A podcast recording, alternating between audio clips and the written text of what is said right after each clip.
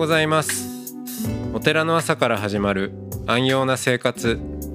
あなたのウェルビーイングが整うテンプルモーニングラジオ。週替わりでお迎えする素敵なトークゲスト。今週は東京浅草緑泉寺住職青江角宝さんです。トークの後は全国各地のお坊さんのフレッシュなお経を日替わりでお届けします。このラジオはノートマガジン松本商家の北条案よりお送りします。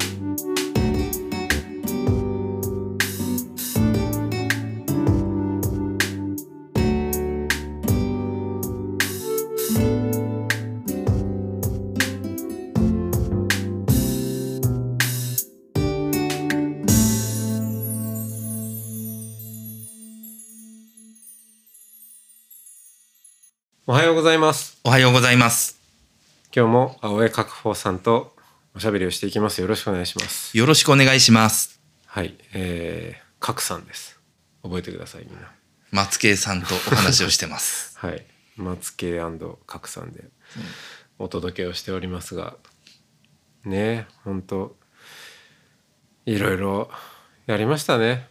本当ですね。一緒にもう彼岸寺あと黄昏とか、黄昏もねそうだしいやだってこれたこのラジオへ編集をねやってくれているっていうか、まあ、この一緒に作っているのが遠藤くんですもんね。遠藤君なんでまあ黄昏も一番初めそういうことね2002年とか、うんね懐かしいですね2002年3あそこのね年その辺でしたよね。屋台はい。担当してくださって角さんの料,、うんまあ、料理っていうのかなんかテラスの部分で、まあ、ライブはね本堂でやってましたけど、合間合間にアーティストの演奏の合間合間にまあくらあなんだっけライブハウスとかでもねバンドの合間にこうバーカウンターとか行って飲み物飲はい。むみたいな感じで、ちょっと飲み食いもできるっていうまあそんな素敵な、えー空間もありましたしまあだってねお寺カフェ神谷町オープンテラスも角さんと共に、えー特にね初期のドリンク周りとか今ドリンク周りってないけど、うん、あったしまあまあちょっと言い尽くせないんですけどそしてまあ大きなものは彼岸寺もはい。あり、えー、彼岸 .net ウェブサイトをぜひ、えー見てみてください。はいまあ、今今、その健優さんですようん、ね。ケンユウくんがやってるんだけど、えーケンユウくんは僕のその伝道院のはい。僕いわゆる修行時代のの同室の方同ですよね。室の、はい、友人です2004年5年ぐらいかな。でまあその辺もありつつそしてまあ角さんといえば料理層はい。はい料理層角はい。というですね、えー顔もありはい。暗闇ご飯？はい。はかなり大,、まあ、大きなというかもう喋り疲れたぐらいそうですね。最近だと、えーちょうど12月に去年の12月に NHK でまた取り上げていただいたりしているので、なるほど。じゃあちょっとく暗闇は漢字ですよね。はい、でひらがなでご飯と。ええ。丸 R みたいなはい、あのね、無事に暗闇ご飯もあの商標取りましたので、はい、あおめでとうございます。はい。あのーまあそれもね、えーウェブで見てもらえばいろんな情報やら多分動画とかもうん。たくさんあるんで、このラジオはなんかあのーまあ割と僕もそうですしあの角さんもひまあ人前で喋るっていうかいろんなことやってきてるからこれ何ですかとか取材があったりして。うん。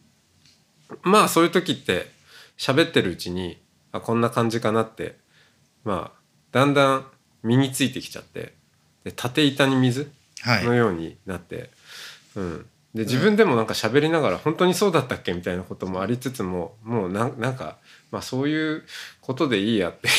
いわゆるこう整理整頓された、うん。あの伝わりやすい情報ををこうこちら再再生産している。そうですよね。うん、どんどんどんそうそうなっていっちゃって、別になんかこのラジオでそれやんなくていいかなと、ねそうですよせっかくこの、えーご縁の中でもありますし、普段喋んない話を、はい。うん、しましょそれで言うと、うん。その料理層という言葉はまさに彼岸寺のご縁でできた言葉なんですよ。あれはあの昔それこそ彼岸寺のデザインを作ってくれた、うん、あの島の住職である加藤遠征さん、おはい。はい、でその方があの妖怪の版画なんかをやってる方なんですけども、うん。彼にもう昔ですねもう10年以上前20年近く前に、うん、こう彼岸寺の全員のメンバーの似顔絵を描いてもらって名刺にしたっていうんですよね。ありました。でその時に僕のすっごいかっこいい画像を作ってくれて、うん。隣に料理層を描くって書いてく書いれたんですよ。てあった書いてあった。でそれが僕えらく気に入ってしまって、今日から料理層って名乗るわっていうふうにだから全然これ僕が僕の造語ですってそれこそメディアとかで言ってるんですけども完全に嘘でああそうなんだ。コピーライター遠藤あの遠藤さんじゃない加藤さんなんですよ。そうか加藤遠征。はい。はい、えー、絵師。絵師ですね。であり妖怪版画家でありはい。絵師であり、絵師であり。島の住職で、うん、加藤さんもねあのそのうち出てほしいと思っていて、前に、えーもうちょっと予約してたんですけどわざわざ島に行って撮ろうと思って、はい。うん、そしたらコロナになっちゃって、えーだからまた再チャレンジいずれしますけど行きにくい島なんですよね。そうですよね。今治ではあるんですけどね。今治からね船で。うん。そうそう。まあそうでしたか。いやかっこいい劇画調のね絵でしたよね。そう。あれはもう今でも名刺何枚か10枚ぐらい取ってあってうん。飾ってます、そうか。懐かしい。懐かしい話だ料理活動は最近はどうですか？最近はもう完全にまあこうコロナになってからオンラインにしていてまず一番初めにやったのがまあ YouTube はでまあこれは細々とやってるんですけども、うんうん。でそこから実はなんでほあの途中間空いてしまったかって言ったら、い、うん、あの空いてる間にあの、まあ、いろんな各いいわゆるこうなんて言うんでしたっけ？あのなん、えー文化センターみたいなところ。あーカルチャーセンターみたいな。カル的なそうですね、ん。そういったところからお声掛けをいただいて、うオンラインの料理講座をたくさん持ってるんですね今。ああそうなんだ。でそこの撮影でなんか2ヶ月ぐらいいろいろやったりとか。へえ最近はオンラインでのこう活動がすごく増えてます。ああね料理に関してそうですよもそれ以外のお坊さんとしても。うん。そうかそうか。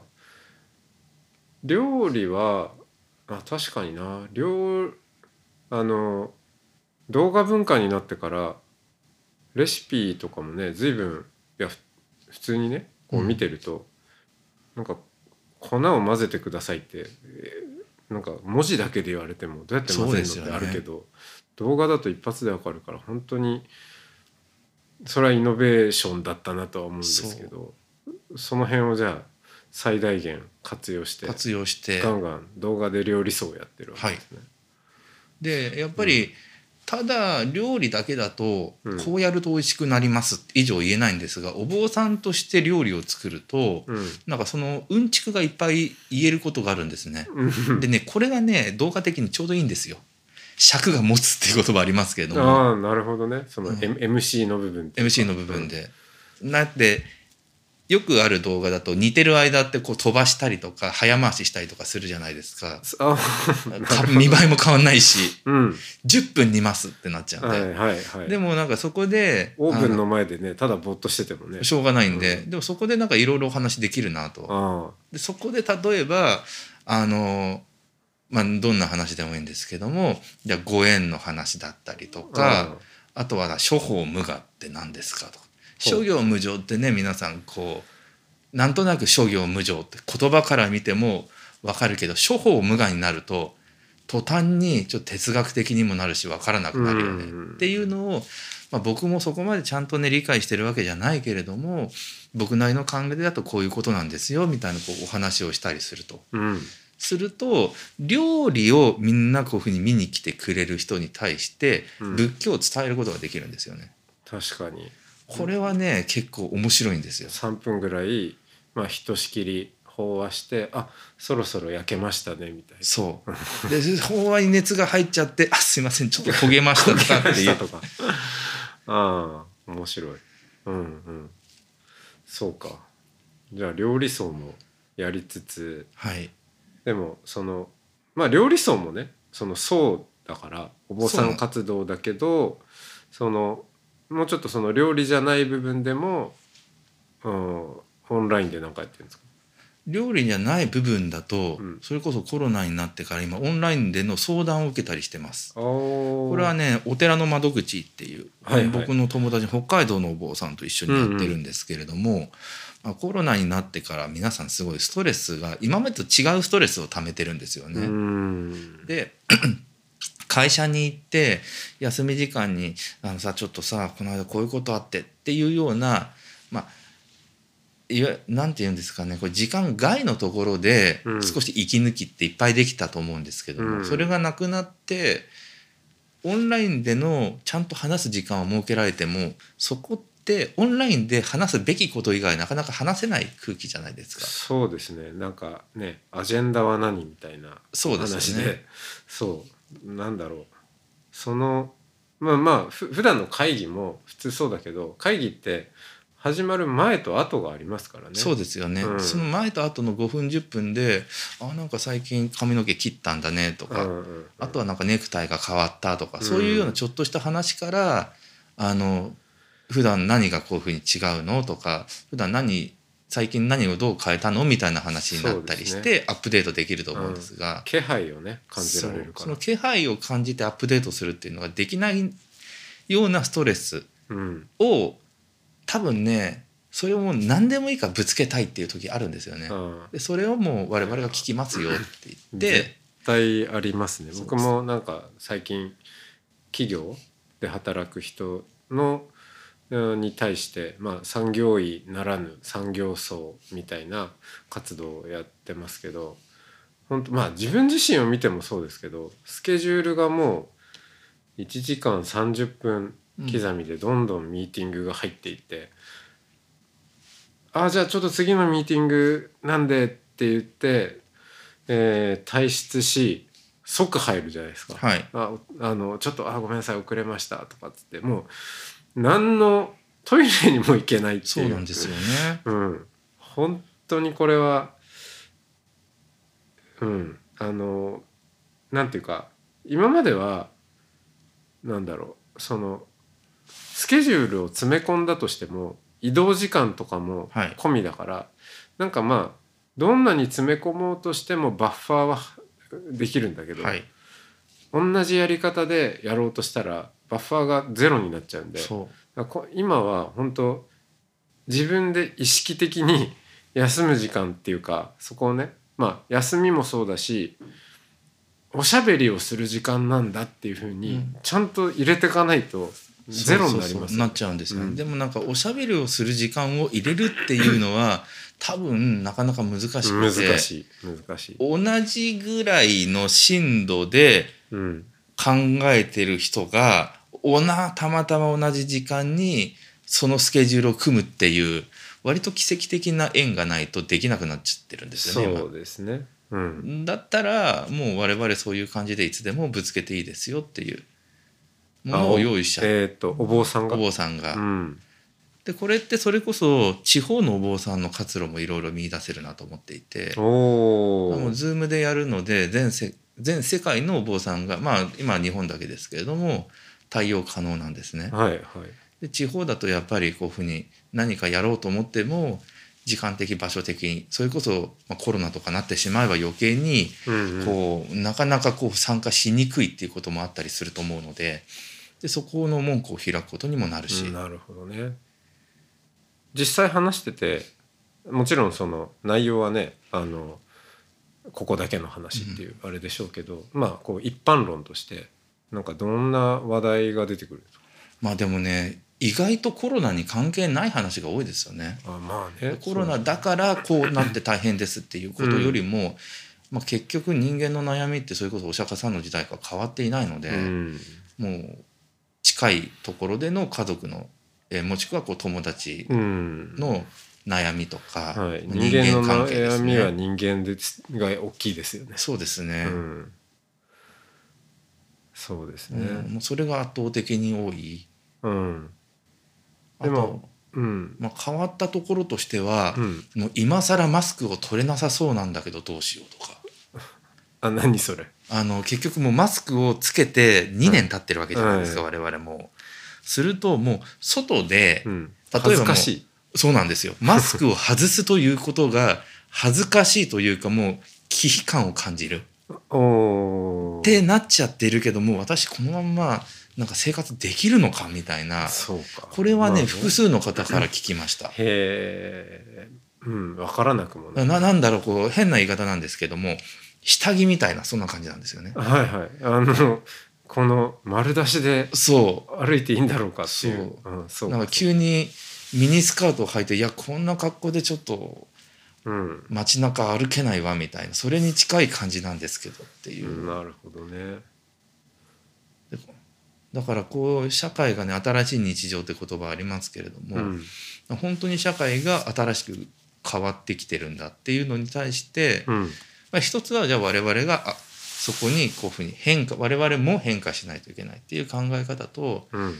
でも一方でなんかまあ変化しなくてもいいんじゃないかなっていうふうな考え方とあるわけですよね。だからそういうところをこういうふうにお話聞きながら、うん。こうどどう、まあ、もう我々もね結果答えは持っていないのでうんどうするべきかっていうのは、ただな一緒にこういうふうに考えていきましょうかみたいな話をするっていうところですよね。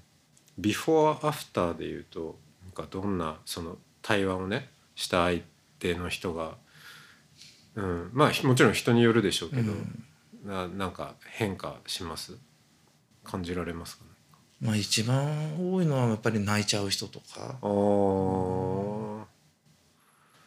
だねこれが結構困って、うん。あのこれね40分までにしてるんですね。うん。っていうのはあのおこう対応するお坊さんは僕だけじゃないんですけどもみんなあの Zoom の有料会員になってるわけじゃないのであ すると40分で勝手に切れるじゃないですか。ちょうどいいかもね。そうなんですよ、うん。だからね申し訳ないなっていうふうになんかこうすごい泣いてる時に時間なんてブツってなっちゃうっていう時がすごい申し訳ないなっていう時。申し訳ないけどでもなんかどっかでねそのエンドレスになっちゃうとそれはそれでまた、そうそれもありますよね、うん、ななんだろうな。い依存関係っていうのかな。はい。そういうふうになっちゃうとまたねまあそれ自体が仏教でいうとこの執着っていうそうですよね。ことにもつながるんで、うん。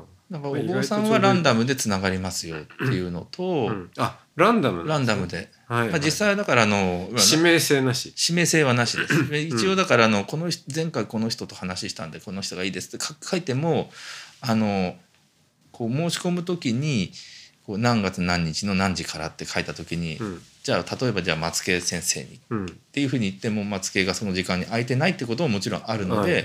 まあ、ランダムですよっていう形で。でも最最終的にはそのあの事務局の方でうまいタイミングでこう会う人をこうアサインしていくっていう形になっていきます。なるほど。いや面白いですね。ちょっとその辺のねあの対話のこととかもいろいろ話したいんでじゃあまた明日しましょうか、じゃあ今日はこの辺でありがとうございました。ありがとうございます。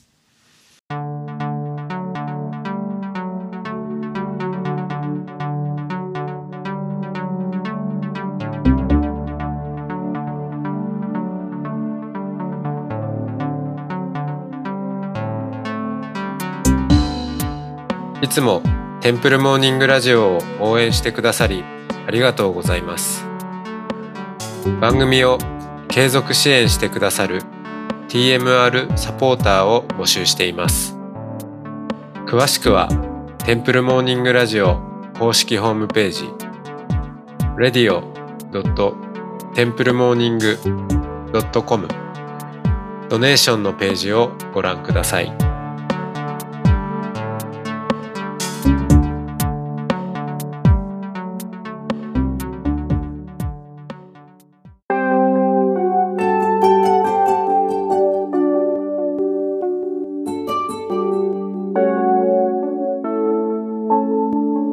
こからは音の巡礼のコーナーです。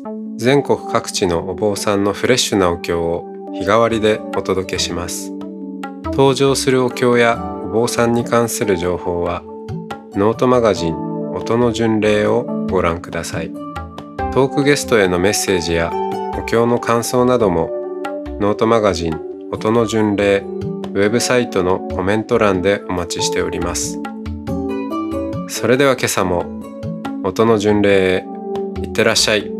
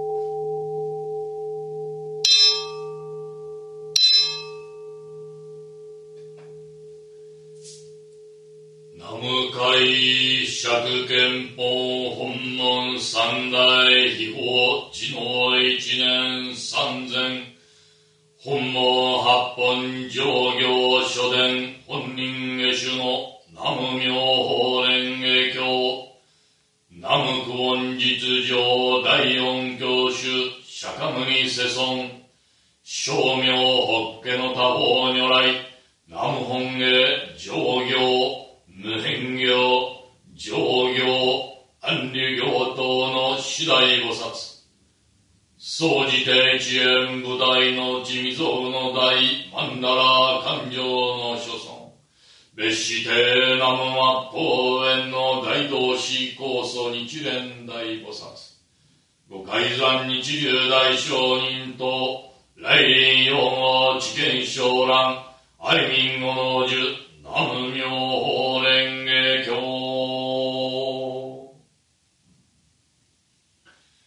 上来勘定諸尊の現前において慎み敬って営む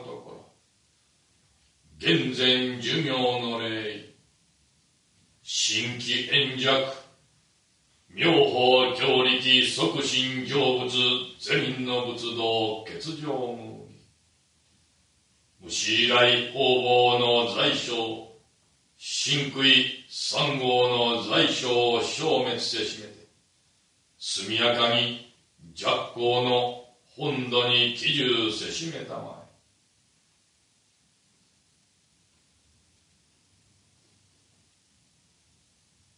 一連大少林五行藩に曰く。一連幼少の頃より仏法を学び将来しが念願すらく人の寿命は無常なりいずる息はいる息を待つことなし風の前の梅雨なお例えにあらず。老いたるも若きも賢きも儚きも定めなき習いなりさればまず臨終のことをなろうて後に他事をなろうべし。本門八本上行書伝本人下手の南無妙法蓮華経。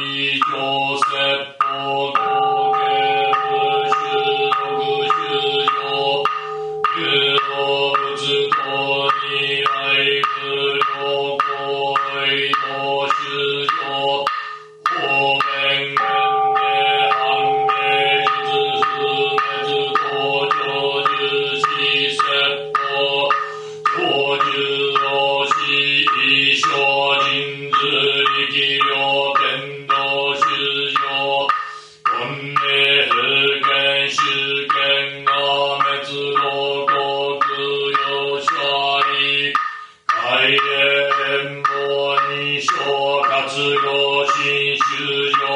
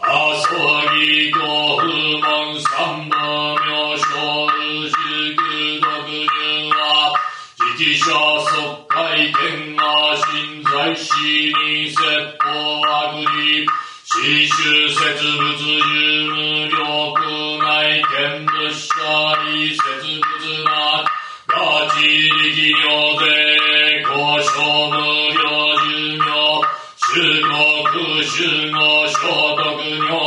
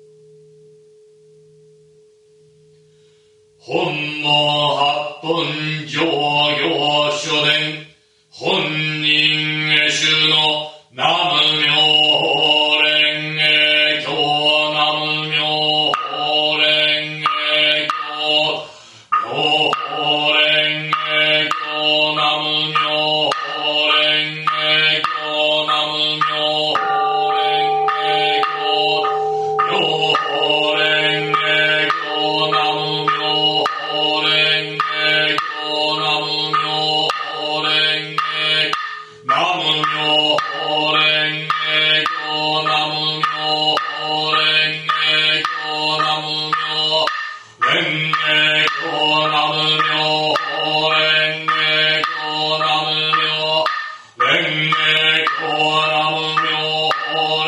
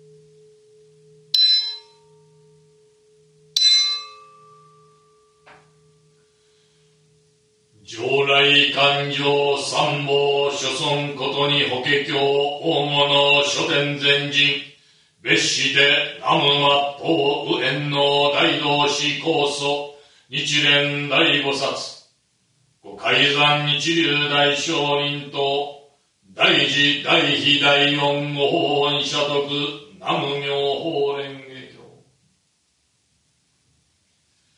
経。上来勘定諸尊の原前において慎み敬って営むところ。現前寿命の礼。新規円弱妙法教力即身成仏善人の仏道欠場無義日蓮大聖人五行藩に曰くこの法華経は三途の川にては船となり死での山にては大白五社となり暗き冥土にては灯火となり霊前へ参る橋なり霊前へ増しまして日蓮を訪ねさせたまえ必ず待ち立て祀るべく候と牛以来方々在所消滅。根人により仏心に至るまでよく保ち立て祭る本門八本上行書伝本人下手の南無